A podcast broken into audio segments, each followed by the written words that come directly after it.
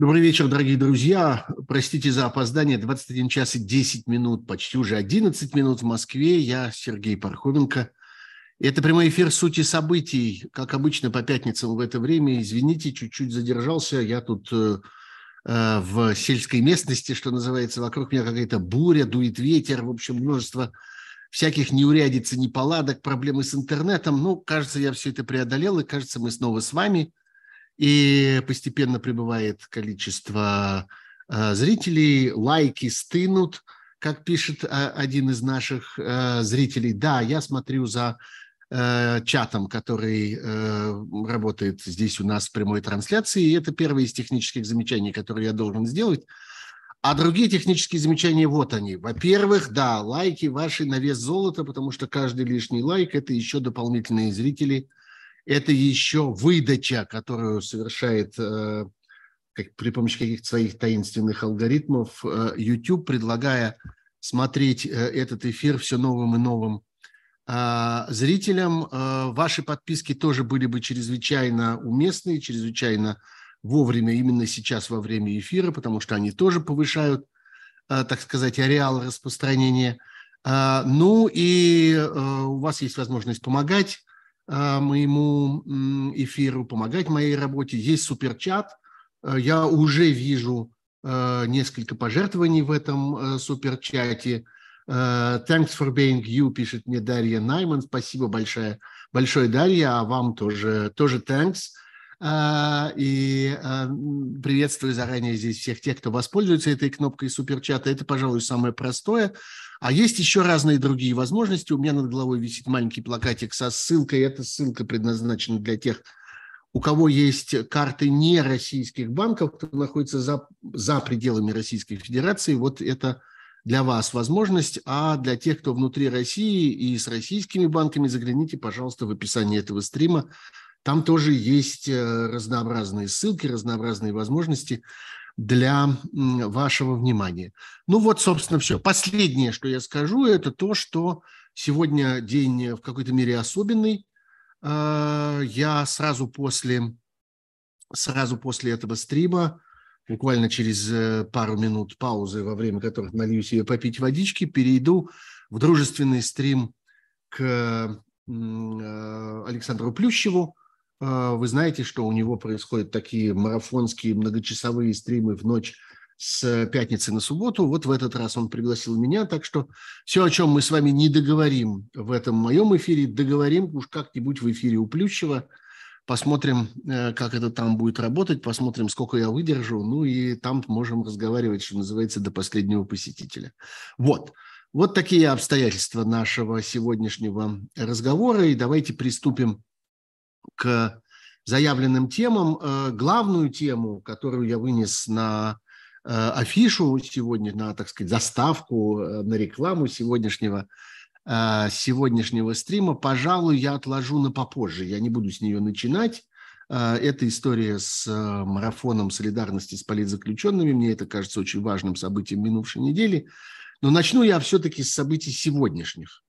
А, да, я провел несколько часов э, за слушанием разнообразных выступлений на экономическом форуме, из них два с лишним, почти три часа э, разговоров э, вокруг Путина, и с Путиным, и его речи абсолютно пустопорожние, надо сказать. Вообще это поразительно, что он, совершенно не стесняясь, как-то говорит абсолютно вне всякой связи с реальной картиной мира. Он посвятил свое выступление сегодня большим успехам российской экономики, объяснял всем, что в ней все в порядке, что она развивается, процветает, что санкции только пошли ей на пользу, что эм, э, промышленность разворачивается, что э, импорт и экспорт приносят громадные деньги, что не существует никакой инфляции и совершенно никакой безработицы – ну, ладно, бог с ним. На самом деле мы видим э, реальные э, обстоятельства, в которых э, находится российский диктатор,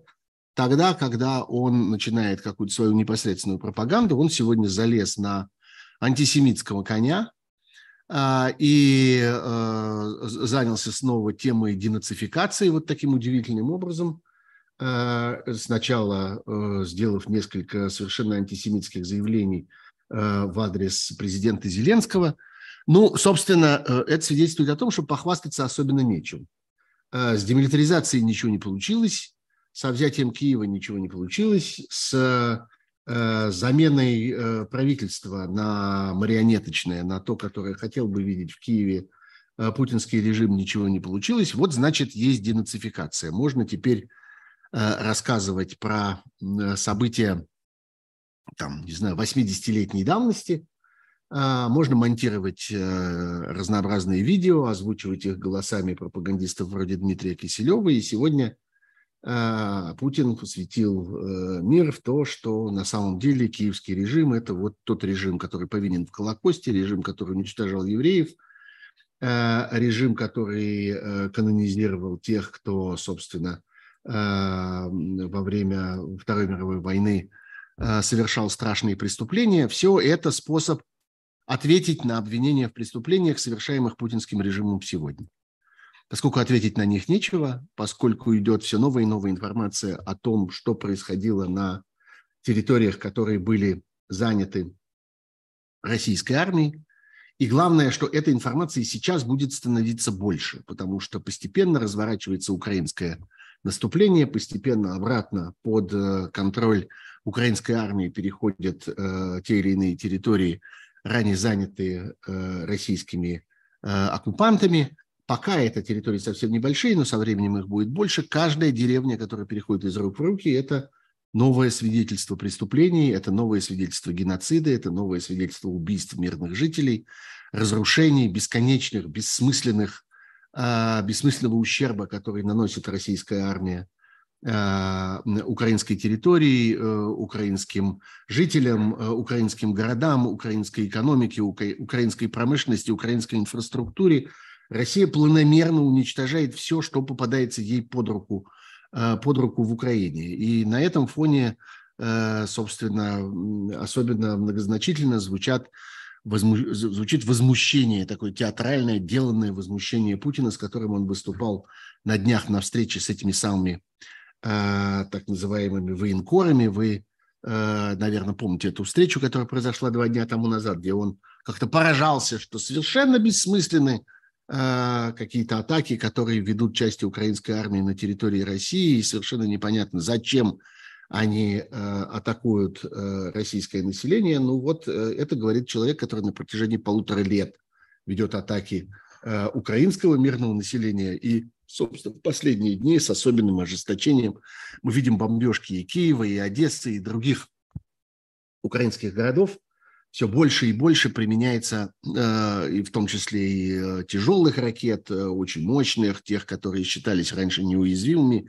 Теперь с появлением, например, зенитно-ракетных комплексов «Патриот», противовоздушных комплексов «Патриот», вот это легенда о неуязвимости российских крылатых ракет, в общем, осталась позади, но, тем не менее, обстрелы эти бесконечно продолжаются, жертвы множатся, разрушенные дома бесконечно на э, экранах новостей по всему миру.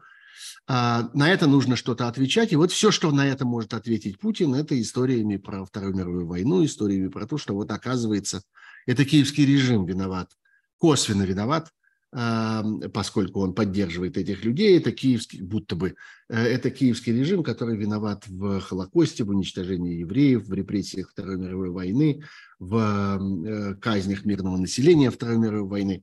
Туда же приплели и то, что происходило на территории Белоруссии. Заодно в этом тоже, оказывается, виноваты украинцы и, а, и киевский режим. Разумеется, никакой речи о том, что украинский народ был частью советского народа и вместе с ним, собственно, является народом-победителем. Никакой речи о том, что в советской армии а, была а, огромная доля выходцев из Украины, также ровно как и из других советских республик, и азиатских, и кавказских, и республик европейской части – СССР. Об этом никто не хочет вспоминать, об этом нет и речи, как будто бы никакого вклада в победу украинского в принципе не существует. Ну вот это такая выдуманная история Путина, выдуманная идеология, идеология Путина, с которой э, он выступил сегодня. Я бы выделил именно это его заявление э, в сегодняшней речи. со всеми вот этими фильмами про Бандеру. Ну и второй сюжет, который показался мне значимым, это прямая угроза атак по территории стран НАТО, уже не по территории Украины, и угроза эта заключалась в рассуждениях о том, что э, Украина получает все больше и больше натовского э, оружия и вот-вот получит э, самолеты. И э, если они будут базироваться за пределами Украины, а это, кстати, действительно обсуждаемый вполне сценарий, это вполне возможное, э, возможный ход событий, при том, что очень трудно будет определить, если э, в украинской армии будут использоваться натовские самолеты – очень трудно будет определить, в какой ситуации они там базируются, а в какой ситуации они там обслуживаются. Нет никаких сомнений, что на территории натовских стран, в частности в Польше, в Словакии, э, про это говорят уже сейчас, будут организованы ремонтные базы, будут организованы аэродромы для обслуживания этих самолетов. И это, в общем, вопрос философский. Самолет э, взлетает с этого аэродрома, потому что его там чинили, или он проходил там какое-то плановое обслуживание, проходил там какую-то профилактику, или он взлетает с этой базы, потому что он непосредственно оттуда отправляется в бой, отправляется куда-то в атаку или там бомбить что-нибудь, или защищать, наоборот, что-нибудь. Это, в общем, вопрос трактовки. И, собственно, Путин говорит о том, что в случае, если это будет происходить, если окажется, что Э, что э, самолеты украинской армии базируются за пределами Украины где-то на территории натовских стран, то вот российская армия вынуждена будет задуматься над тем, каким образом она будет этому противодействовать и каким образом она будет разбираться с этими целями. В этом есть прямая угроза обстрела территории других стран, собственно, то, про что мы с вами говорим на протяжении всех этих месяцев, все больше и больше – говорим о том, что война неизбежно должна выплеснуться за территорию Украины, по меньшей мере перейти за ее западные границы в несколько прилегающих, прилегающих стран. И, скорее всего, рано или поздно это произойдет под тем или иным предлогом. Вот теперь определился, собственно, этот предлог. На мой взгляд, наиболее, наиболее естественный, наиболее Э, наиболее такой правдоподобный. Вот. Вот то, что я сказал бы про этот самый экономический форум и про выступление Путина. Ну, конечно, надо сказать, что э, действительно, как эм, подчеркивают люди, которые подробно об этом пишут, этот э, экономический форум превратился, конечно, в пародию на самого себя.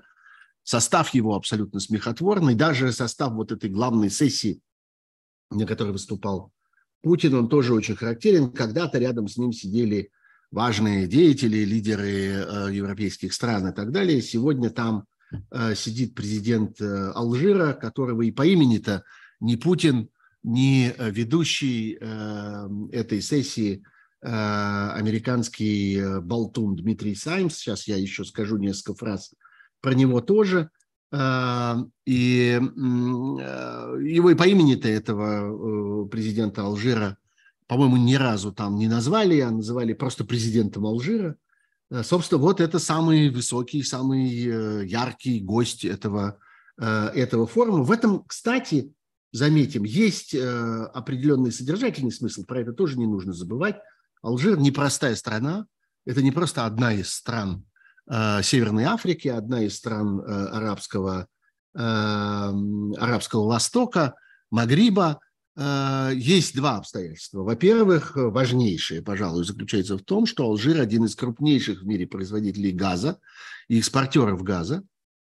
И от его поведения и от его позиции в вполне значительной, ощутимой мере, ну я не скажу, что это решающая роль, но во всяком случае очень ощутимая роль э, вот во всей этой эпопее вытеснения России с мирового энергетического рынка, по меньшей мере из европейского энергетического рынка. Алжир – это, собственно, та страна, в силах которой, в возможностях которой очень сильно смягчить э, удар, очень сильно смягчить тот дефицит газа, который на какой-то период, несомненно, возникает э, при вот этой перегруппировке Эм, экспортной и импортной системы европейской э, при отказе от, э, России, от, от зависимости от российского газа, Алжир здесь может сыграть больше или меньше э, для того, чтобы облегчить жизнь Европейскому Союзу и, соответственно, больше или меньше для того, чтобы оставить ни с чем Россию по этому самому газовому вопросу. И понятно, что этого алжирского президента будут всячески уговаривать, чтобы он ни в коем случае не, присоединялся ни к каким санкциям, чтобы он не пользовался этой ситуацией выгодной для него в газовой торговле, чтобы он не демпинговал по ценам поставок э, газа. В общем, от него внезапно начинает многое зависеть. И второе обстоятельство заключается в том, что Алжир всегда был очень значительным покупателем российского оружия, а, и не только оружия, но и, так сказать, всяких услуг, связанных с этим. В Алжире строили разнообразные промышленные мощности для обслуживания российских, э, российской техники, для ремонта российской техники и так далее. Э, в общем, он был довольно серьезным клиентом и партнером еще Советского Союза, а потом и России по этой части. И, в общем, тут есть о чем поговорить. Но сам факт, что алжирский президент оказался самым главным гостем этого самого форума, он, конечно, э, конечно, очень красноречив. А главное событие и главная тема обсуждения этого форума – это, несомненно, предстоящая политика э, по существу конфискации э, промышленных активов, вообще экономических активов западных компаний, которые находятся на территории России, имели неосторожность когда-то инвестировать в Россию, построить здесь какие-то предприятия, развить свой бизнес.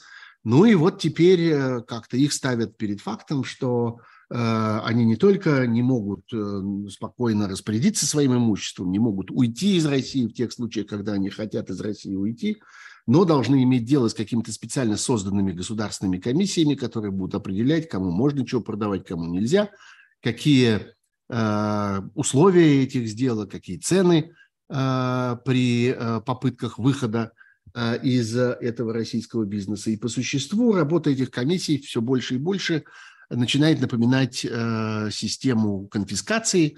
Э, по существу сначала эти компании будут выкуплены российским государством, а потом перепроданы новым частным владельцам российского происхождения. И вот российский бюджет предполагает заработать на этой разнице. Интересно, кстати, как это сочетается с рассказами Путина про то, что у российского бюджета все в полном порядке, и денег куры не клюют, и доходов куры не клюют – но оказывается, приходится прибегать вот на практике, мы видим цену этим путинским словам, на практике приходится прибегать и вот к таким манипуляциям и по существу становиться, так сказать, государством-бандитом, которое просто отнимает имущество у тех компаний, которые как-то неосторожно когда-то России доверились, неосторожно когда-то зашли на российскую территорию. Вот. Э, вот э, это, собственно, как я понимаю, ключевой вопрос, обсуждаемый в реальности сегодня на этом самом экономическом форуме. Одни с некоторым вожделением этого дожидаются, потому что это возможность по дешевке получить эти западные активы, другие с ужасом ждут вот, собственно, этих санкций. И это становится основным, это вытесняет собою всю дискуссию об инвестициях в Россию, кто вообще сегодня может помыслить об инвестициях в Россию, кто может сегодня позволить себе вообще какие бы то ни было разговоры о том, чтобы прийти с новыми деньгами, новыми проектами, э, новым строительством, расширением своего бизнеса в Россию. Ну, понятно, по существу только Китай может себе это позволить, и мы это и видим. Он занимает, например, все большую и большую долю российской автомобильной промышленности, и по существу на розничном рынке автомобилей сегодня уже царит, сегодня уже подавляющее большинство импортных э, иностранных автомобилей, которые можно купить в России, это именно китайские автомобили. О качестве их я умолчу, поговорите об этом с Сергеем Асланяном, который э, любит подробно э, про это разговаривать.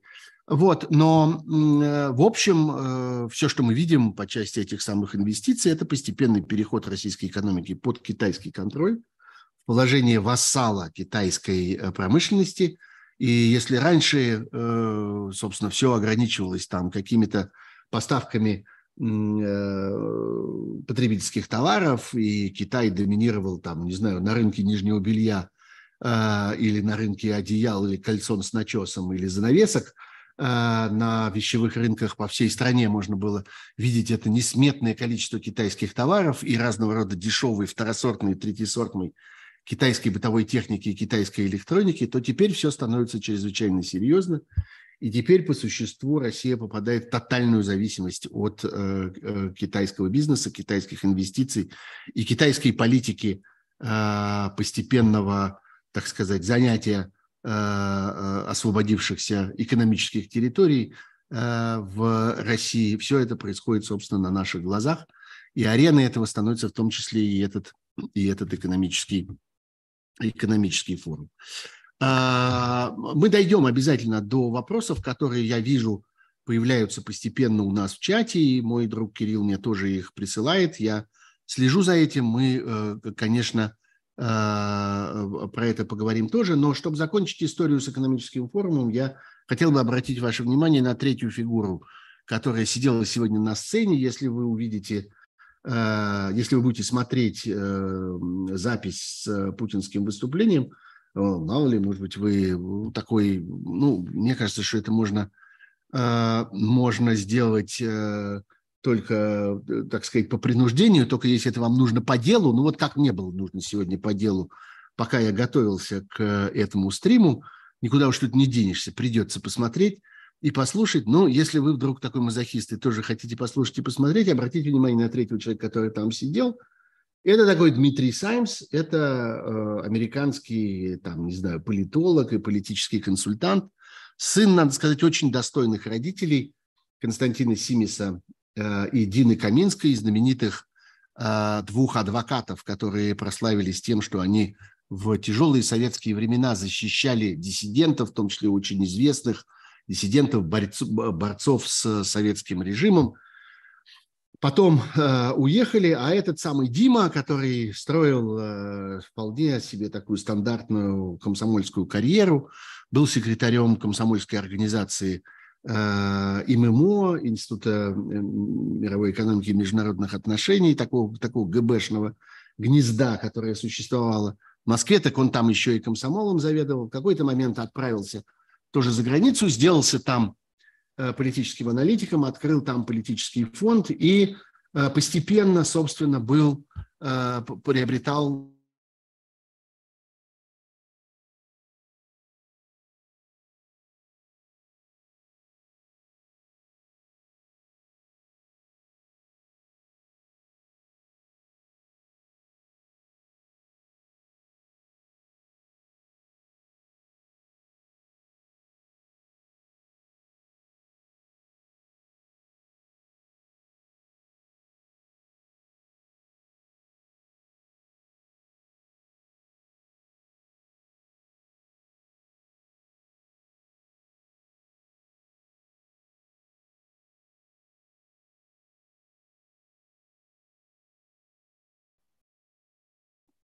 Так.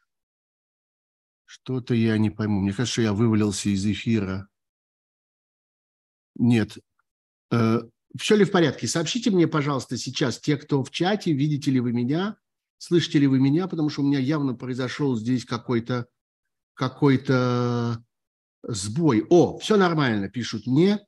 Сейчас э, видим, сейчас все хорошо. Да, спасибо. Да, какая-то была Какая-то была временная, временная проблема, но мне кажется, что удалось уже ее, ее преодолеть. Все должно быть, все должно быть нормально теперь. Вот, да, э, вот, значит, этот самый Саймс, про которого я начал рассказывать, э, это человек, как бы последняя история, связанная с ним, совершенно позорная, отвратительная, связана была с тем, что в 18 году знаменитая э, девица Бу Бутина. Помните, помните, была такая Мария Бутина, которую поймали на том, что она там в Вашингтоне работала по заданию разнообразных там российских спецслужб э, и, э, и выполняла заказы э, Александра Торшина. Э, такой был чувак, который в свое время э, был э, заместителем председателя – заместителем председателя Совета Федерации. А, ну вот, сейчас, э, у меня все-таки очень плохой, мне кажется, здесь интернет. А, ну-ка, что у нас, что у нас тут происходит с нашим интернетом? Простите, не, не, не задалось сегодня с техникой, приходится, приходится все время на это отвлекаться. Нет. Похоже, что я застрял. Э, Да, я вижу, что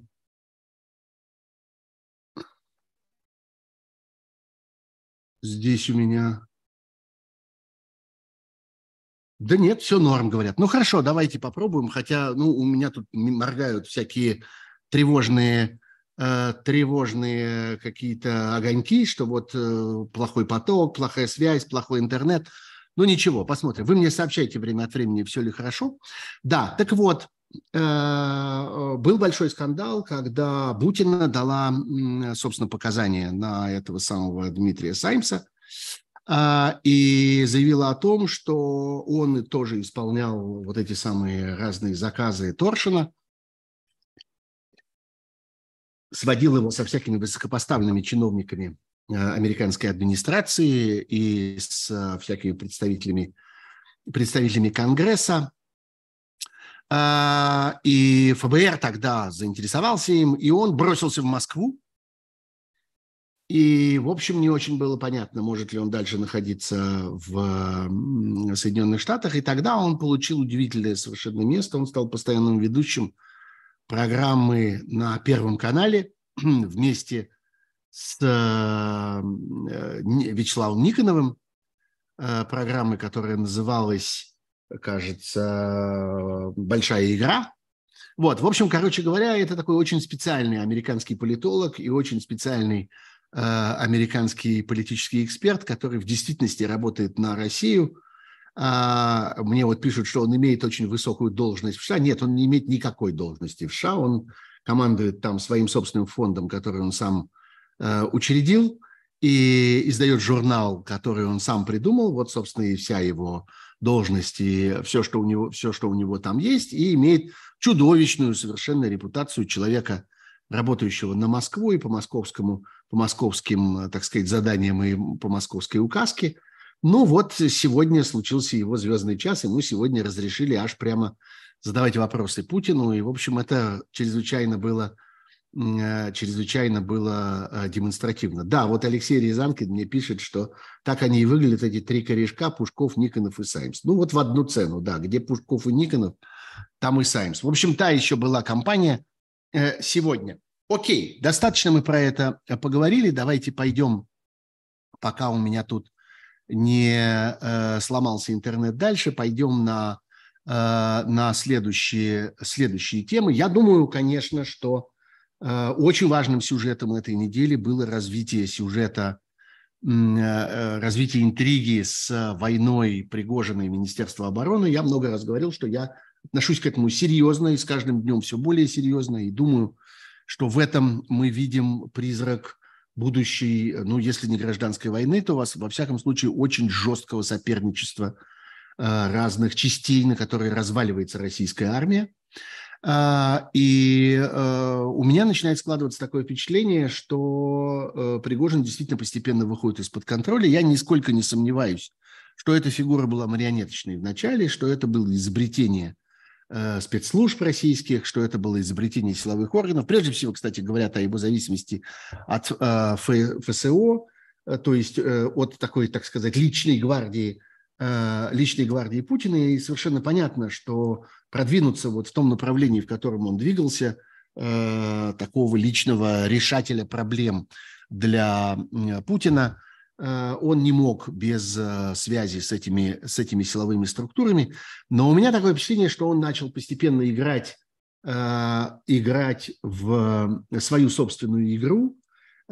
И прежде всего потому, что у него есть главный мотив зависимости от Кремля. Про это тоже не нужно забывать. И я слышу, что все больше и больше об этом говорят разные наблюдатели за ситуацией – Э, ему нужно чем-то платить э, своим наемникам.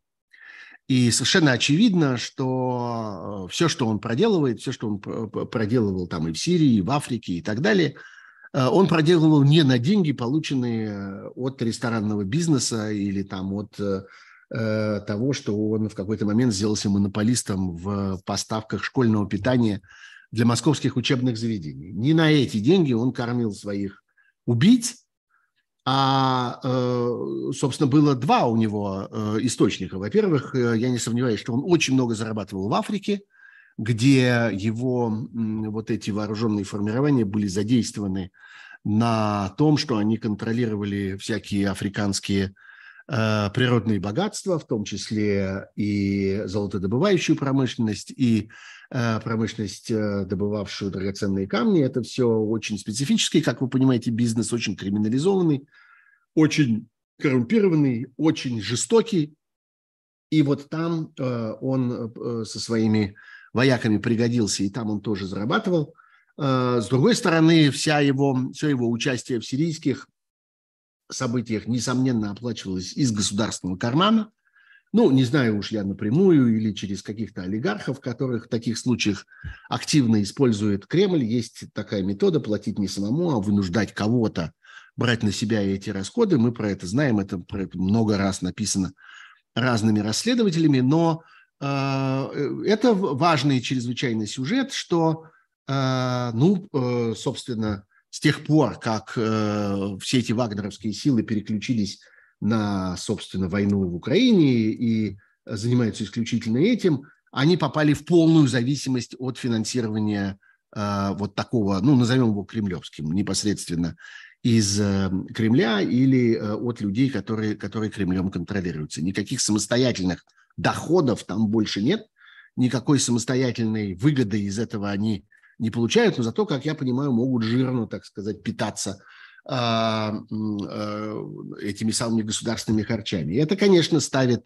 а, Пригожина в постоянную зависимость от своих вот этих самых кремлевских кормильцев, и ему нужно в этой ситуации искать какой-то самостоятельности. Ему нужно демонстрировать свою собственную, так сказать, роль в политике, свою собственную полезность Э, э, тем, кто его кормит. И я думаю, что именно поэтому он э, выбрал вот эту вот линию противостояния с полностью дискредитировавшими себя. Это действительно так. Они действительно довели до провала, чему мы с вами можем только радоваться, конечно, но что, конечно, что представляет из себя чудовищную проблему для Путина и его ближайшего окружения, довели до чудовищного провала российскую армию в Украине, полностью обманули Путина, Э, провалили наступление, и совершенно не случайно э, российский диктатор демонстрирует свое совершенно очевидное презрение к этим людям при любой возможности, когда только на публике вместе с ними, вместе с ними появляется. Ну вот э, теперь в эту историю совершенно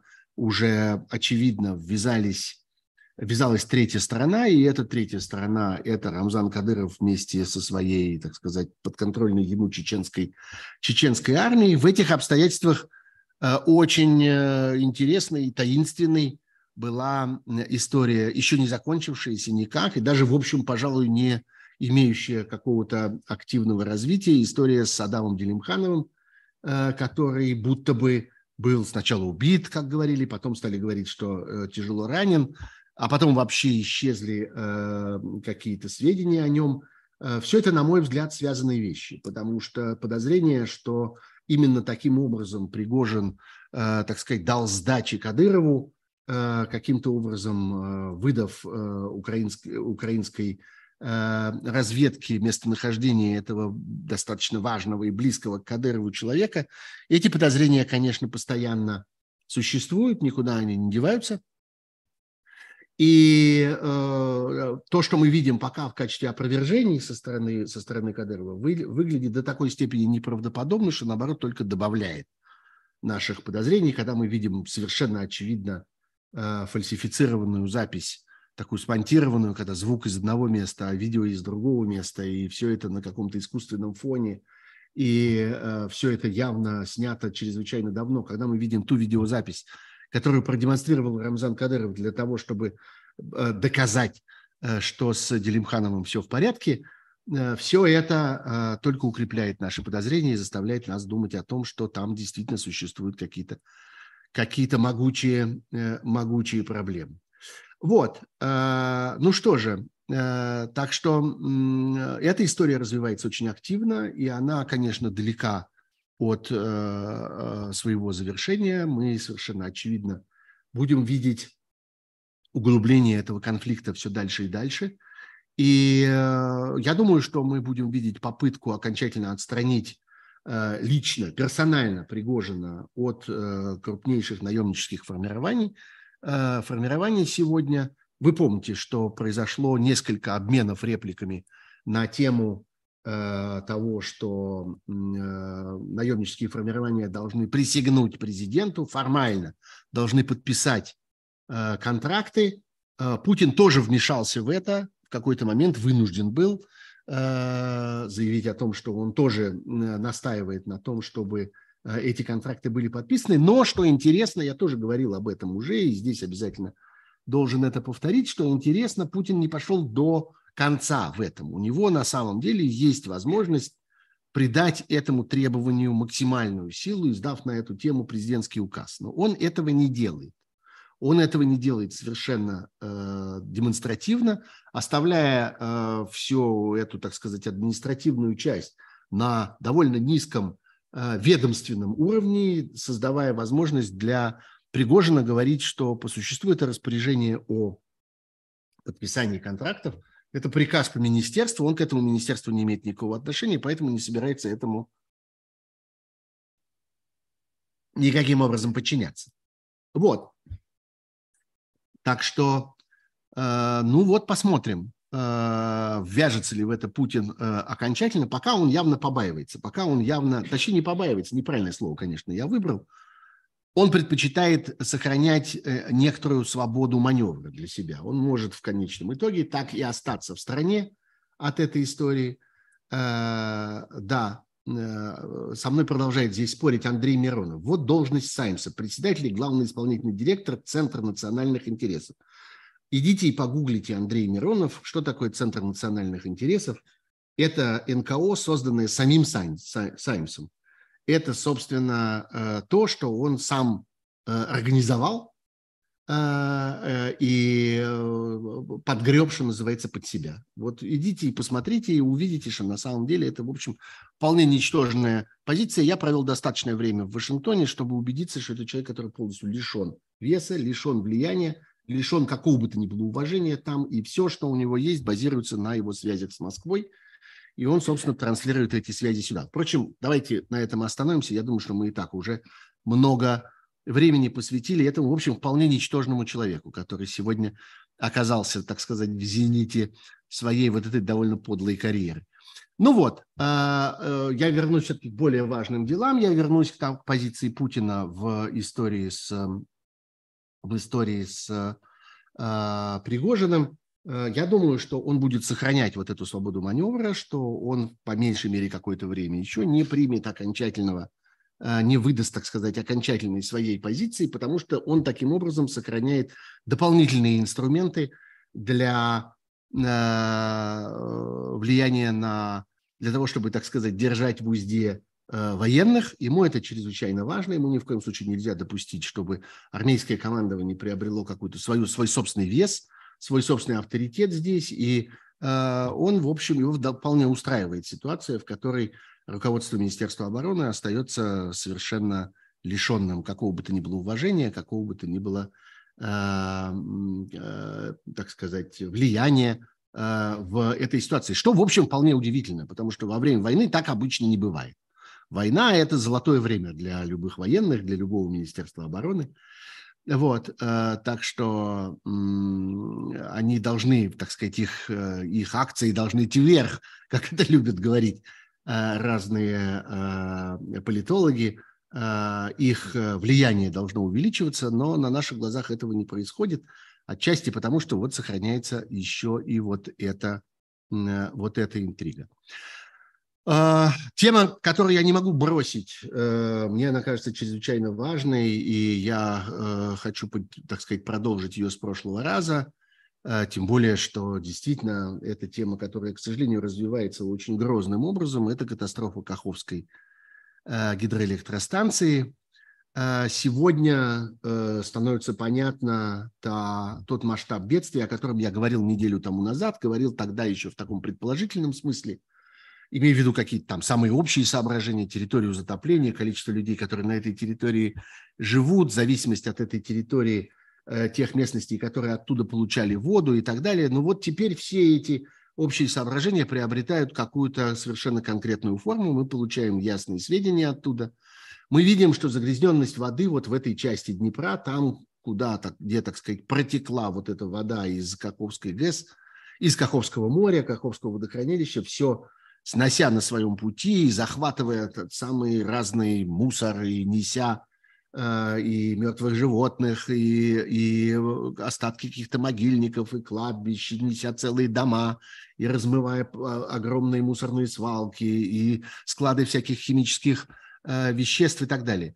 И вот результат. Сегодня загрязненность этой воды, как сообщают нам э, научные институты, которые следят за Э, ситуации там загрязненность воды превышает норму в 28 тысяч раз. Это означает, что э, население всего этого региона, то есть 700 тысяч жителей, вот так э, оценивается количество этих людей, 700 тысяч жителей лишились доступа к естественным источникам питьевой воды, которыми они пользовались на протяжении, собственно, всей своей предыдущей жизни. Сегодня нельзя пользоваться этими колодцами, нельзя брать воду из этих речек и ручьев, нельзя, нельзя пользоваться этими скважинами и, и нельзя рассчитывать на э, подземные воды, а можно только э, добывать воду каким-то искусственным образом, привоз, пользоваться привозной водой или водой, которую гонят по спешно прокладываемым трубопроводам откуда-то издалека. 700 тысяч жителей. Что это означает? Что эти 700 тысяч жителей живут в ситуации, когда у них нет чистой воды.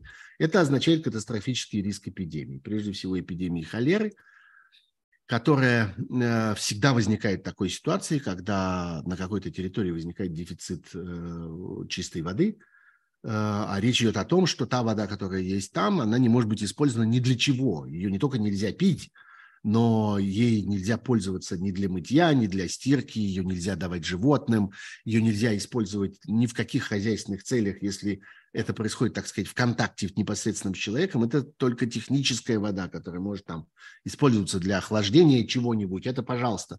Но вот как вода, она использоваться не может, и э, обычно за этими ситуациями идет холера – потому что эта грязная вода, собственно, это прекрасная среда для развития всех этих э, вредоносных микроорганизмов.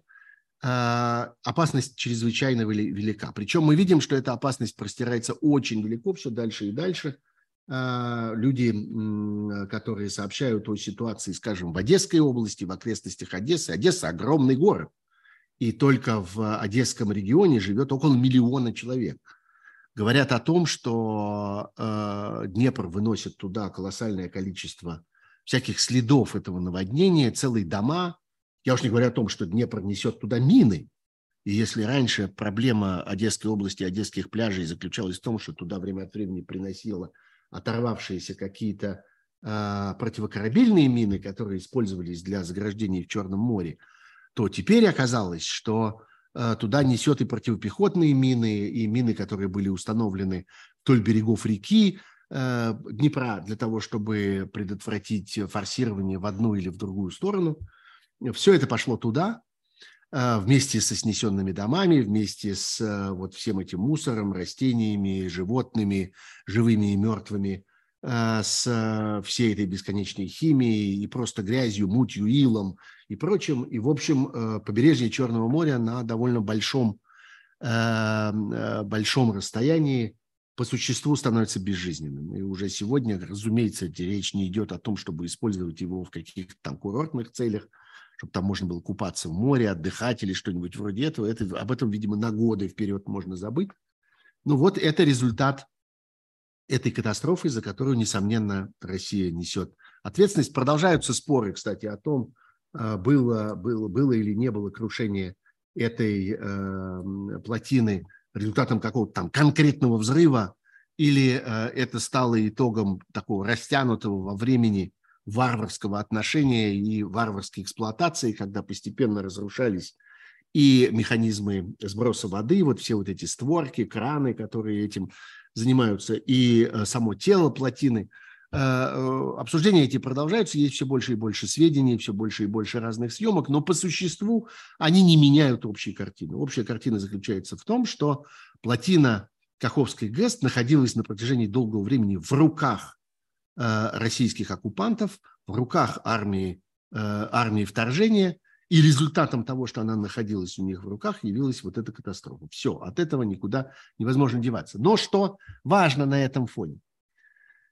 Я с ужасом, надо сказать, посмотрел на то, как анализируют эту же самую ситуацию представителей вот так называемых оккупационных администраций. Вот э, так называемый в Рио губернатор Херсонской области Владимир Сальдо сообщил о 17 погибших и о госпитализации 93 человек. Вот, собственно, и все. Вот э, масштаб бедствия, который он, э, который он оценил, вот такой. Э, что вот э, есть э, погибших, вот даже двух десятков не набралось, и он говорит о том, что все в порядке, плотину можно чинить, все хорошо, ничего существенного не произошло, желающих покинуть эту территорию, собственно, нет, все отлично. И это, конечно, невероятный совершенно цинизм. Вот люди, в руках которых силами оккупантов, силами агрессора оказалась эта территория, относятся к ней вот таким образом это вот то, что они чувствуют по отношению к земле, которая оказалась в их руках, которая, которая отдана им э, в управление. Э, вот так они э, себе это представляют. Вот представьте себе эту разницу. 700 тысяч человек, лишившихся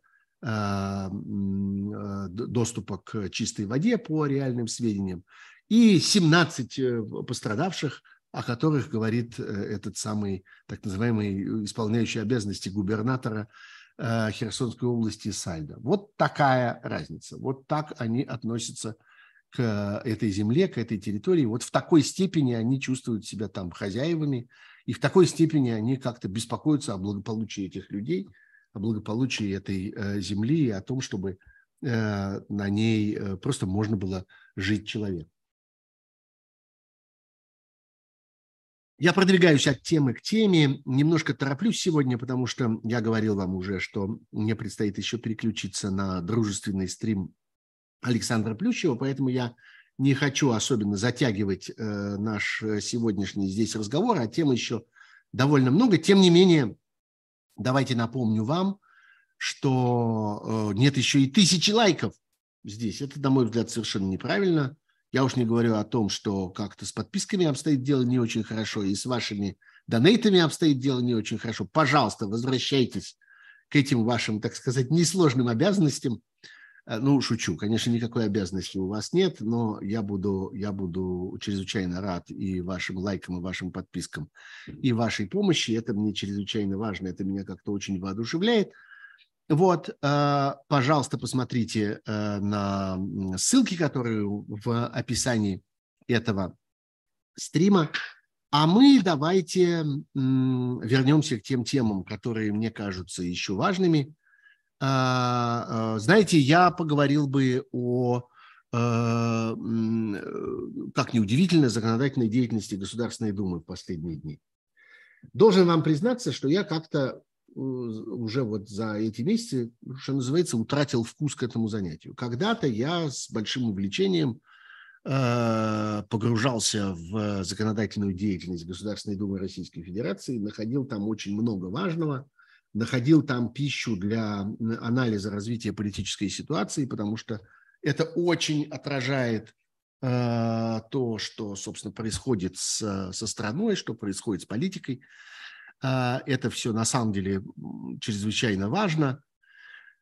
Обычно, если ты следишь за принимаемыми законами, ты начинаешь понимать, куда клонит власть. Ты начинаешь понимать, куда все едет и что будет завтра. И это, в общем, важная пища для прогнозов и так далее. Какой-то момент я вдруг э, начал относиться к этому э, как э, ну, к какому-то бессмысленному шуму потому что, ну, а черт его знает на самом деле, что еще они выдумают и какое это имеет значение. Ну, понятно, что Государственная Дума сегодня способна принять абсолютно все, что угодно за полчаса, способна подчиниться э, любому приказу извне. Это люди, абсолютно утратившие как не то что всякую политическую инициативу, но и вообще всякие остатки здравого смысла, и они готовы служить, служить, служить, служить, служить и служить и служить. Елена Лебедева у меня спрашивает, зачем в этих испражнениях сумасшедших копаться? Елена, в ваших словах, к сожалению, есть немало правды, но время от времени возникают ситуации, когда ты начинаешь понимать, что это важная, так сказать, демонстрация э, того, что, что, собственно, происходит. Сейчас, одну секунду, я добавлю немножко света. Э, что это важная демонстрация того, что происходит с э, российской властью. И того, как она развивается, как она эволюционирует и как она звереет. В этом смысле мне э, кажется очень важным сюжет о принятии закона о запрете так называемого гендерного перехода, то есть о медицинской смене пола.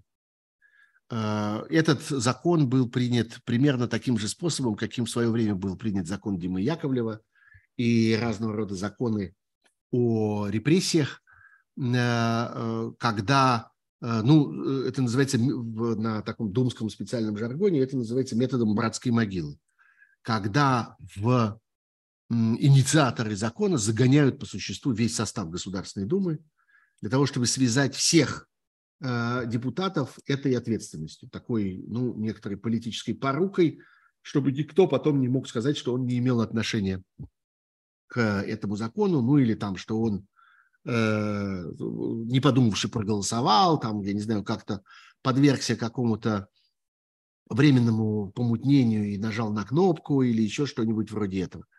Э, нет, э, все вы инициаторы этого закона, все вы несете ответственность за этот закон – Всем вам, э, значит, э, предстоит за этот закон отвечать.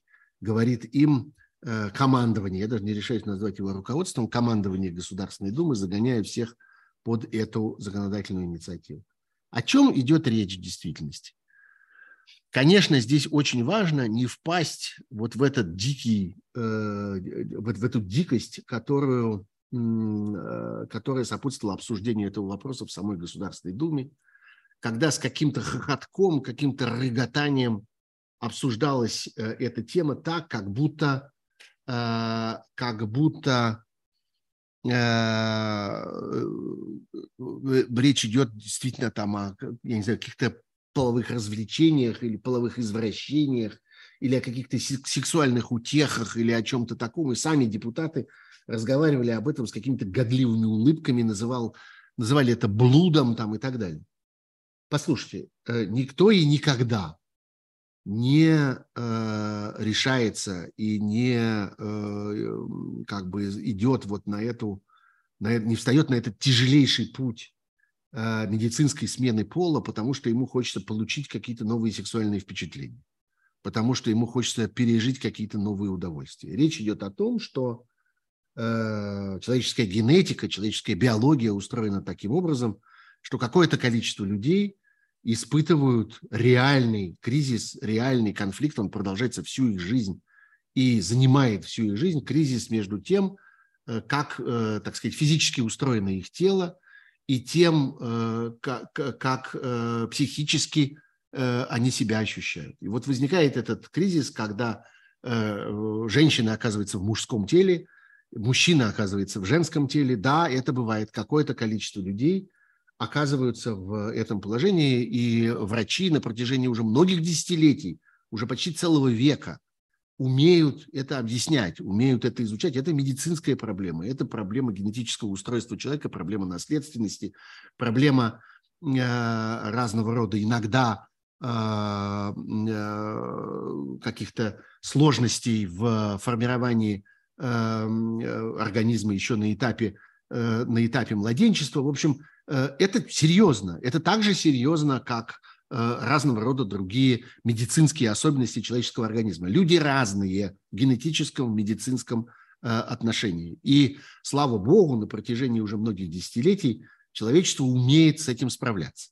Медицина, наука научилась освобождать людей от этих страданий. И, правда, ценой чрезвычайно тяжелой э, такой э, процедуры, которая включает в себя и а, э, медикаментозное, гормональное воздействие, когда человек получает определенные, определенные так сказать, фармакологические препараты для того, чтобы справиться с этим переходом.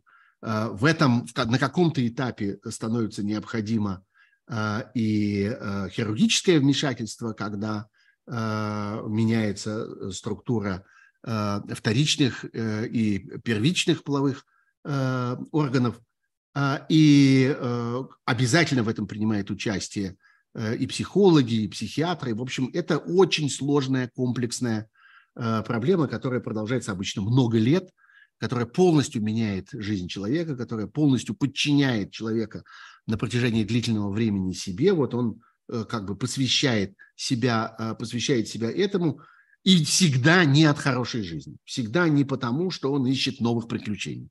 Никогда не потому, что ему хочется этого развлечения, что в этом есть какая-то развязность или, я не знаю, там какая-то э, какая-то какое-то извращение или что-нибудь вроде этого.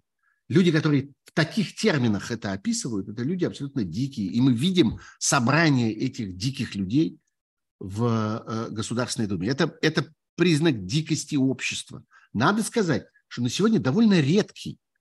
Не так много стран сегодня в мире, которые таким образом к этому э, относятся, включая, между прочим, страны, которые мы считаем вполне себе тоталитарными, которые мы, которые мы никогда не можем, так сказать, заподозрить в том, что они особенно внимательно относятся к э, человеческой личности, к э, человеческим э, каким-то там потребностям, особенностям и так далее, и так далее, и к человеческому разнообразию. Нет. Но даже там это осознается как медицинская проблема, и даже там это осознается как проблема, в которой э, государство должно э, способствовать тем гражданам, которые оказались этой проблеме подвержены. Почему в России это приобрело такую форму? Мне кажется, что, ну, помимо того, что это ну, какой-то элемент общей дикости, но действительно страна, которая развязала мировую войну, страна, которая поставила весь мир на грани уничтожения из-за бредовых амбиций своего лидера, это страна нездоровая, тяжело больная. И вот эта э, тяжелая болезнь, она выражается и вот в таком отношении. Но важнейшая часть диктатуры в ее крайнем проявлении, а Россия, несомненно, является сегодня диктатурой, дошедшей до крайности, это тотальное неприятие какой бы то ни было, какого бы то ни было человеческого выбора какого бы то ни было права человека на самостоятельное принятие решений, на самостоятельное распоряжение своей собственной жизнью, на то, чтобы быть не похожим на других, на то, чтобы заявить о своих особенностях и так далее. А, это связанные, как выяснилось, вещи. И это э, ну, такой болезненный синдром, который выражается вот в таких вот формах, когда проблема, которая в общем на самом деле является медицинской проблемой, которая не должна э, находиться в политической сфере, не должна занимать собою такую огромную э, часть э, общественного внимания. Ну, в конце концов, э, не решает Государственная Дума проблемы лечения врожденного порока сердца, не решает Государственная Дума э, проблемы э, исправления сложных э, переломов со смещением Э, ну вот как-то врачи с этим справляются, наука с этим справляется. Справляется и со сложнейшими болезнями, и со сложнейшими травмами, и со сложнейшими врожденными проблемами, и со сложнейшими там особенностями психическими, физиологическими разных людей. Это остается предметом э, научного медицинского обихода. Но здесь политикам, вот этим диктаторам э, и частью этого диктаторского механизма почудилась какая-то тень самостоятельности, какая-то тень неподчиненности. Люди хотят так. Люди чувствуют себя не так осяк, и люди в соответствии со своим чувством хотят построить свою жизнь. Мы им не дадим. Ну, не говоря уже о том, что э, вся эта история стала частью пропаганды, пропаганды, э, э, я бы сказал, такой политической и национальной розни, когда бесконечно э, российская власть обвиняет э, мир в разного рода извращениях, в разного рода, там, я не знаю, попраниях какого-то нормального э, человеческого образа жизни, выдумывая бесконечные обвинения по поводу того, что вот они развращают детей, по поводу того, что они превращают всю жизнь человека в какую-то какую нескончаемую оргию, в нескончаемый разврат. Это способ опозорить врага. Это способ обвинить врага, оскорбить его, очернить его, наделить его какими-то безумными э, грехами. Вот это то, что э, они придумали. И это просто, на самом деле. Потому что для этого не нужны никакие аргументы, для этого не нужны никакие доказательства. Для того, чтобы э, обвинить, э, я не знаю, в экономической агрессии, для того, чтобы обвинить в каких-то нарушениях прав человека или в чем-нибудь еще таком, обычно требуются какие-нибудь доказательства, требуются какие-то свидетельства. И это можно делать просто э, растопыривая пальцы, выпучивая глаза.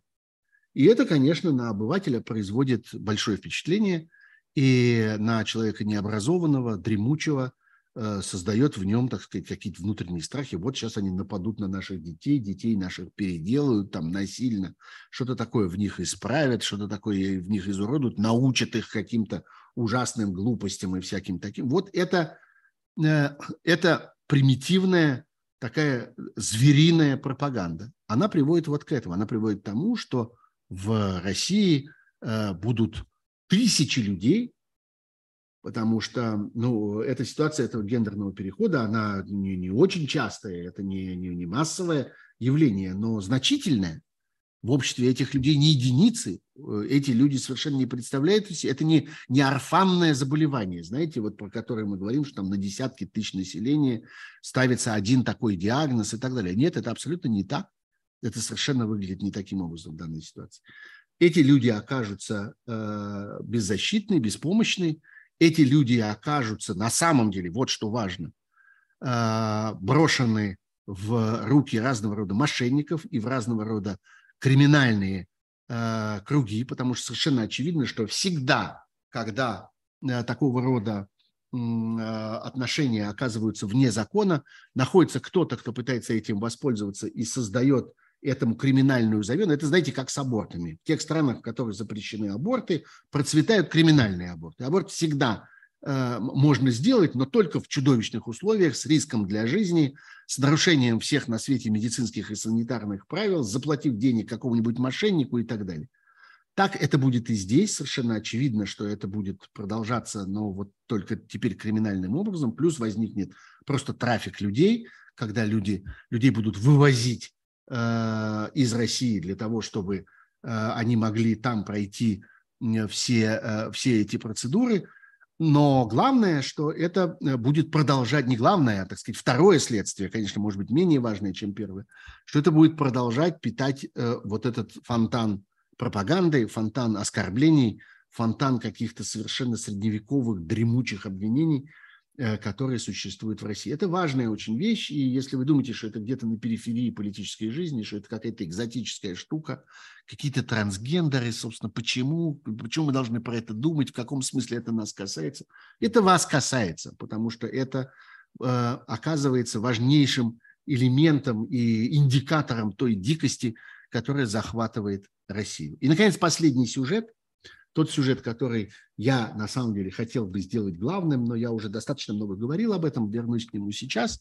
Это сюжет о марафоне солидарности, который прошел 12 июня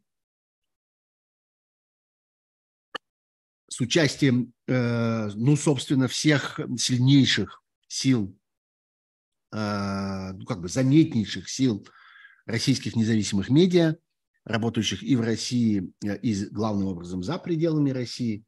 Э, я говорил уже и повторю здесь, что это важнейший пример того, как может происходить объединение, о котором столько говорят в отношении российской э, оппозиции, антипутинских сил и так далее. Э, вот почему же вы не объединяетесь, а почему вы не, не бросаетесь в объятия друг друга, а почему вы поддерживаете какие-то сложности в ваших отношениях, а почему вы продолжаете конфликтовать и так далее, и так далее. От чего это происходит? От того, что нет ясной задачи. От того, что э, невозможно никакое объединение на пустом месте. Просто на фоне общего разговора о необходимости этого объединения. Тогда, когда возникает смысл, тогда, когда возникает дело, тогда, когда люди э, обращаются друг, к другу, друг к другу с идеей э, совершить какую-то общую работу, вот тогда это получается.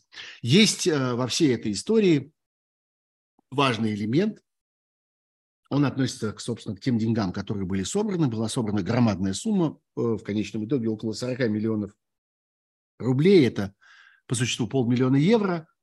А, и э, в этом тоже есть много всяких политических разговоров, потому что немедленно возник разговор о том, и, конечно, об этом позаботились разные пропагандисты около кремлевские и всякие спецслужбы, возник разговор о том, что это опасно, и что организаторы этого сбора подставили э, и там подвергли опасности, вовлекли в опасность людей, которые доверились им и которые чем-то таким стали жертвой. Давайте поговорим, поговорим про это чуть подробнее. Ну, во-первых, там много вранья в этой истории. Например, э, немедленно Rush Today опубликовала свой, видите ли, репортаж о том, что один из э, Эм, один из сайтов э, технических, при помощи которого происходил э, сбор денег. Это сайт под названием Digital Duck, который каким-то образом связан с Леонидом Волковым и в целом со структурами ФБК. И что вот люди, которые жертвовали деньги через этот сайт, они теперь, находясь в России, будут обвинены, конечно же, обязательно будут обвинены в Э, пособничестве экстремистской организации, каковой объявлен ФБК, э, вот, значит, э, будут, на них будут заведены уголовные дела и так далее. Ну, это вранье, конечно, по одной простой причине. Digital DAC работает только с карточками иностранных банков. Люди, которые находятся в России и которые жертвуют рубли при помощи российских банков, технически не могут попасть на этот Digital DAC и не могут с ним связаться. И совсем не э, совершенно очевидно, что это не связанные вещи. Те, кто воспользовались этой системой, это люди, которые заведомо находятся за пределами России, которые, которые работают вообще, что называется, в других валютах, с другими банками и так далее, и так далее. А, то же самое, наоборот, те, кто, кто жертвовали в рублях, они жертвовали в, э, при помощи компании, которая, которая в конечном итоге, ну хотя она там зарегистрирована Э, за границей, но она имеет российских бенефициариев, и э, в контактах с нею нет абсолютно ничего предосудительного. Вот. Но в любом случае есть еще и политические, помимо общего вот этой вот брехни, которую запустили немедленно э, пропагандисты, есть еще и, собственно, политическая сторона дела. Послушайте, ну, надо выходить каким-то образом из этого противоречия. Либо вы говорите о том, что никто никаким образом не пытается вовлечь никого, находящегося в России, ни в какую полезную деятельность, в том числе правозащитную деятельность, том числе в деятельность, связанную с солидарностью с политическими заключенными, с незаконно обвиненными, неправосудно осужденными и так далее, и так далее.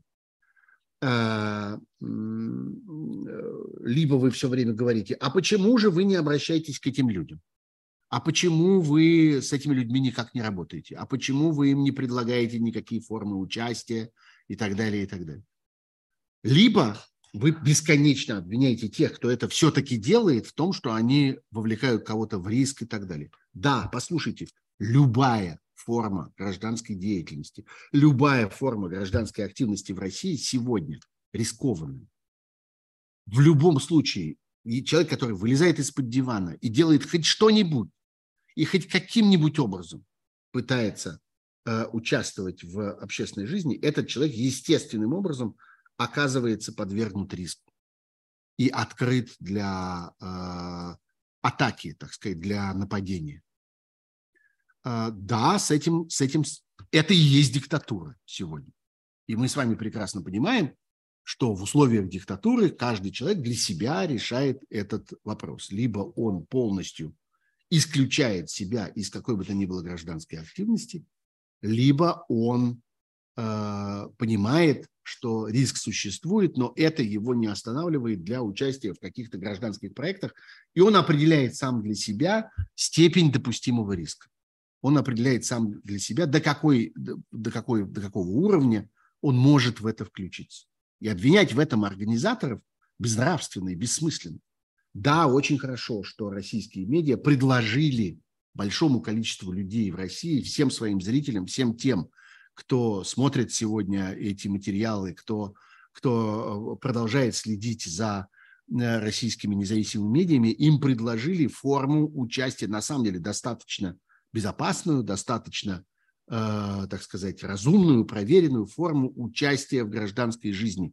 Поддержка, прежде всего, адвокатов, тех, кто Э, помогает э, самим этим осужденным или обвиняемым, или их семьям. На это пойдет значительная часть этих денег. Или поддержка семей политических заключенных, людей близких к ним, их соратников, их сотрудников и так далее, и так далее. Да, это та форма, которая сегодня доступна людям в России. Является ли она стопроцентно безопасной и гарантирующей их от каких бы то ни было претензий со стороны власти? Нет, конечно, не является. Сама жизнь в России сегодня ставит вас под угрозу. Любой человек, находящийся в России сегодня, человек, для которого приняты вот все вот эти звериные законы, когда слово «война» является запрещенным, когда любая правда о войне э, может обернуться либо обвинением в дискредитации вооруженных сил, либо обвинением в распространении каких-то заведомых фейков, и, соответственно, вы получите или 7 лет тюрьмы, или до 15 лет тюрьмы. Ничто в России не является стопроцентно безопасным. Но это не повод для того, чтобы набрасываться на людей, которые придумывают, создают возможности для какой-то гражданской активности, обвинять их в том, что они провокаторы, что они кого-то там намеренно куда-то затаскивают, втягивают, подставляют и так далее, и так далее это безнравственная, бессовестная ложь. Вот что это такое. Мне кажется, что это чрезвычайно важно понимать. Ну и главное, это то, что теперь у нас есть пример э, того, как можно создавать э, совместные коллективные акции, акции солидарности. Для этого нужна очень ясная цель, для этого нужна очень э, отчетливо поставленная, просто сформулированная задача и выбор тем, Э, выбор эм, средств для ее достижения. Вот почему мне этот сюжет кажется чрезвычайно важным. И вот тот урок, который, мне кажется, мы из него э, извлекаем. Да, вот меня, собственно, просят прокомментировать закон о запрете смены пола. Я это, я это сделал а, уже. Давайте посмотрим еще, какие, какие есть э, какие есть вопросы. Я обращаюсь сейчас к моему коллеге Кириллу, который мне помогает.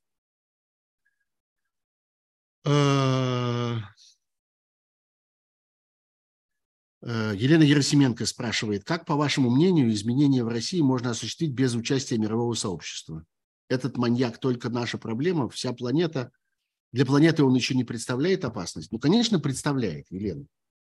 И, собственно, то, что мы видим с отношением мира к этой войне, то, что мы видим с отношением мира к сражению Украины, э, к, э, именно этим объясняются и поставки оружия украинской армии, и та постоянная поддержка, которую испытывает Украина, и то, как психологически люди относятся к Украине. Весь мир увешан украинскими флагами сегодня. Куда вы не приедете, вы немедленно обнаружите там э, знаки солидарности с Украиной. Почему? Вот ровно поэтому. Потому что этот маньяк – это проблема не только российская, это проблема всего мира, и весь мир сегодня пытается с этой проблемой справиться. У меня тут был вопрос в э, этом самом э, чате, который у меня тут развивается в прямом эфире, э, когда и чем может кончиться, кончиться война. Послушайте, война может кончиться только одним. Она может кончиться только победой Украины и поражением России.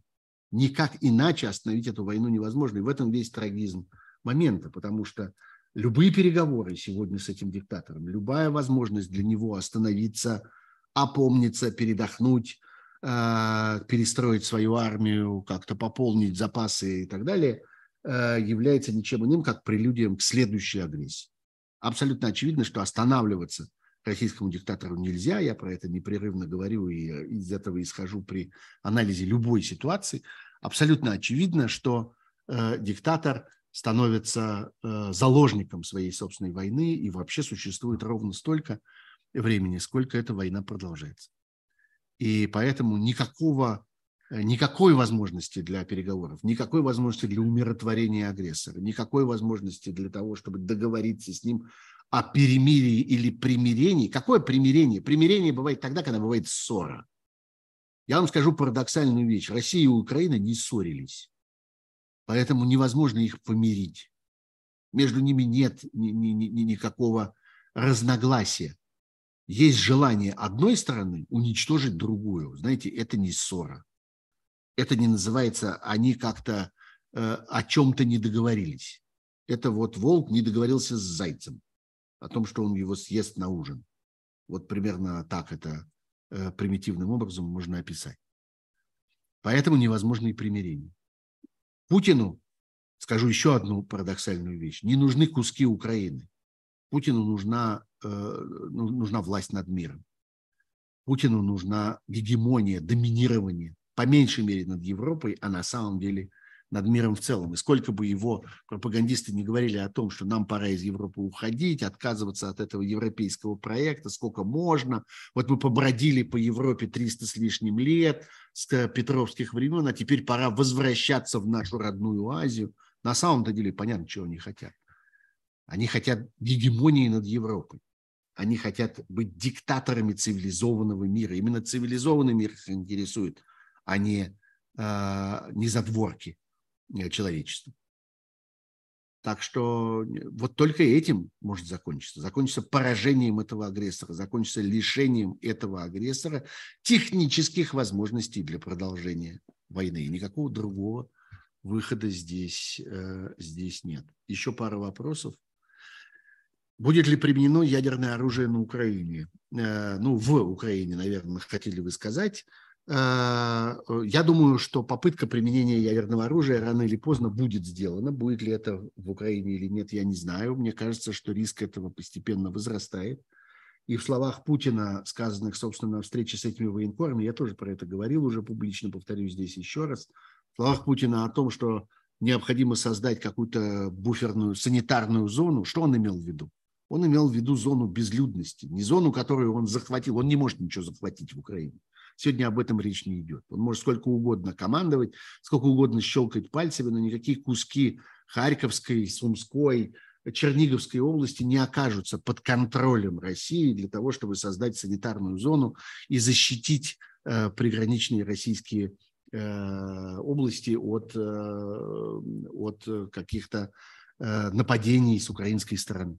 Нет, так это не получится. Что может получиться, это создать зону, э, зону э, мертвую, санитарную, то есть мертвую, то есть пустую, то есть безлюдную, безжизненную. Вот это они могут попытаться сделать, и это одна из опасностей применения ядерного оружия. Но не, я не исключаю, конечно, что в демонстрационных целях она может быть применена где-то за пределами Украины. Э, об этом много говорили. Э, такой демонстрационный ядерный удар где-то в каком-то безлюдном месте, либо на севере, либо где-то в Мировом океане – для того, чтобы показать саму возможность э, и для того, чтобы, между прочим, испытать э, оружие. Потому что одна из важнейших проблем для Путина сегодня – это то, что он не может быть уверенным в том, что эта штука работает. Он не может быть уверен в том, что после того, как он нажмет на кнопку, что-нибудь взлетит и куда-нибудь отправится в том направлении, в котором ему нужно. Поэтому э, риск э, вот такого вот демонстрационного, он же испытательный ядерного удара на самом деле вполне существует. Поехали дальше. Э, все говорят, что Россия маленький рынок. Зачем тогда такой маленький рынок Китаю? Россия громадный рынок. Она маленький только для высоких технологий, потому что она не развита в коммуникационном смысле. Россия маленький рынок для, э, э, я не знаю, для сверхсовременных, сверхскоростных поездов потому что нет путей для этих поездов, они не построены. Для высоких технологий Россия маленький рынок, а для э, потребительских товаров громадный, для продуктов питания громадный, для продукции, связанной с э, развитием сельского хозяйства, колоссальный. Тоже мы много раз про это говорили. Какое невероятное количество э, всяких малозаметных вещей, необходимых для производства еды, Россия способна потребить. Сколько ей нужно дрожжей, сколько ей нужно пищевых красителей, каких-то эмульгаторов, загустителей, за, за, за, за, за, за, э, растворителей, сколько ей нужно удобрений, сколько ей нужно ферментов для сыра, сколько ей нужно эм, э, рассады, сколько ей нужно оплодотворенных яиц, из которых может кто-то вылупиться. Из тех яиц, знаете, которые в картонной коробочке продаются в магазине, никто не вылупится никогда. Это яйца без петуха. А вот яйца без петуха нужны, яйца с петухом нужны отдельно для того, чтобы из них вы, вы, вылуплялись цыплята. И икра для рыбы нужна отдельно. Вот тут Россия колоссальный, гигантский, немыслимый рынок. Так что надо просто эти рынки различать, вот и все. Что там с Делимхановым поговорили, не знаем, что с Делимхановым. А, Делимханова нам не показывают, причем как-то очень подозрительно не показывают. Вместо этого демонстрируют какие-то фальшивые смонтированные съемки. А, стоит ли хоть какая-то мысль, идея за высказывание, стоит ли какая-то мысль, идея за высказывание Путина на публичных выступлениях последних дней, или он просто дурачится? Он не дурачится. Он цепляется за жизнь мучительно. Он мучительно пытается продемонстрировать, что он по-прежнему велик и страшен. Вот смысл того, что с ним происходит, и, того, и смысл того, что он делает. Он пытается э, участвовать в своей собственной пропаганде, он пытается накачивать истерию, она не накачивается. Люди по-прежнему не хотят этой войны, они отдаются ей, они соглашаются с ней, смиряются с ней, но они не проникаются восторгом по этому поводу. Ему нужны аргументы для того, чтобы наполнить это каким-то э, духовным смыслом. Поэтому вот он цепляется за все эти безумные идеи, за денационализацию, за то, что вот там какие-то бандеровцы, а мы от них спасаем, что вот они там какие-то совершали какие-то военные преступления, пытаются украсть у нас победу, пытаются украсть у нас наших детей, пытаются наводнить наши школьные учебники своей подрывной пропагандой. Вот за этим оно все и нужно. Это он не дурачится, это он мучительно цепляется за что-нибудь, на что он может зацепить, поймать российское население. Причем по возможности за бесплатно, что называется. Потому что когда надо денег дать, эти деньги надо взять откуда-то. Отсюда все вранье про какой-то колоссальный рост доходов и все остальное. Нету его. И даже то, что он объявил сегодня по поводу э, там, подъема минимального размера оплаты труда, так это Э, арифметический обман, если пересчитать этот обещанный, обещанный рост э, минимальной оплаты, пересчитать его на инфляцию, то становится понятно, что он абсолютно сжирается, эта инфляция. А вот это вот бесплатно. Рассказать про то, что вот они украли у нас нашу победу, исказили нашу историю и, и отняли у нас наших детей, это вот, что называется, вам, товарищ майор, собраться, только рот закрыть. А начать э, пропагандировать, только рот открыть. Больше ничего, собственно, для этого и не нужно. Вот он и орет. А...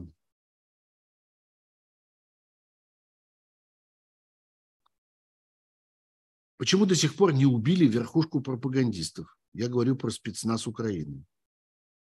Ну, не знаю. Я думаю, что спецназ Украины главным образом занят другим спецназ Украины на, на, направлен прежде всего на те события, которые происходят на фронте. Там есть кем и чем заняться спецназу Украины. Ну, кроме того, там какие-то пропагандисты еще и э, хорошо охраняются. До них еще и, как я понимаю, хрен доберешься. Так что это все не так просто, как, как, вам, как вам кажется. Ну, собственно, все. Давайте на этом остановимся. Почти полтора часа я в эфире. Сейчас я сделаю маленький перерыв. И после этого появлюсь в эфире у, в стриме у Александра Плющева э, в его этом огромном марафоне. Сколько часов это будет продолжаться, я не знаю. Ну, попробуем. Не знаю, сколько я выдержу. Сейчас пойду себе налью какого-нибудь чая, чтобы выдержать подольше. А вы, пожалуйста, не забывайте про то, что я э, очень нуждаюсь в свидетельствах вашего пребывания здесь, в моем YouTube-канале. Эти свидетельства – это лайки, это подписки и это донейты, которые вы вполне можете сделать Пожалуйста, обратите внимание, если вы находитесь за пределами России, на ту ссылку, которая у меня над головой, если вы внутри России, на те ссылки, которые находятся в описании этого стрима. Все это будет чрезвычайно полезно, чрезвычайно уместно и, что называется, не пропадет. Спасибо вам большое. Мы увидимся, видимо, в ближайшую среду в программе «Особое мнение» на «Живом гвозде», если не считать того, что буквально через несколько минут на канале Александра Плющева. Спасибо, будьте здоровы, до будущей среды и до будущей пятницы здесь у меня на моем канале. Счастливо, пока.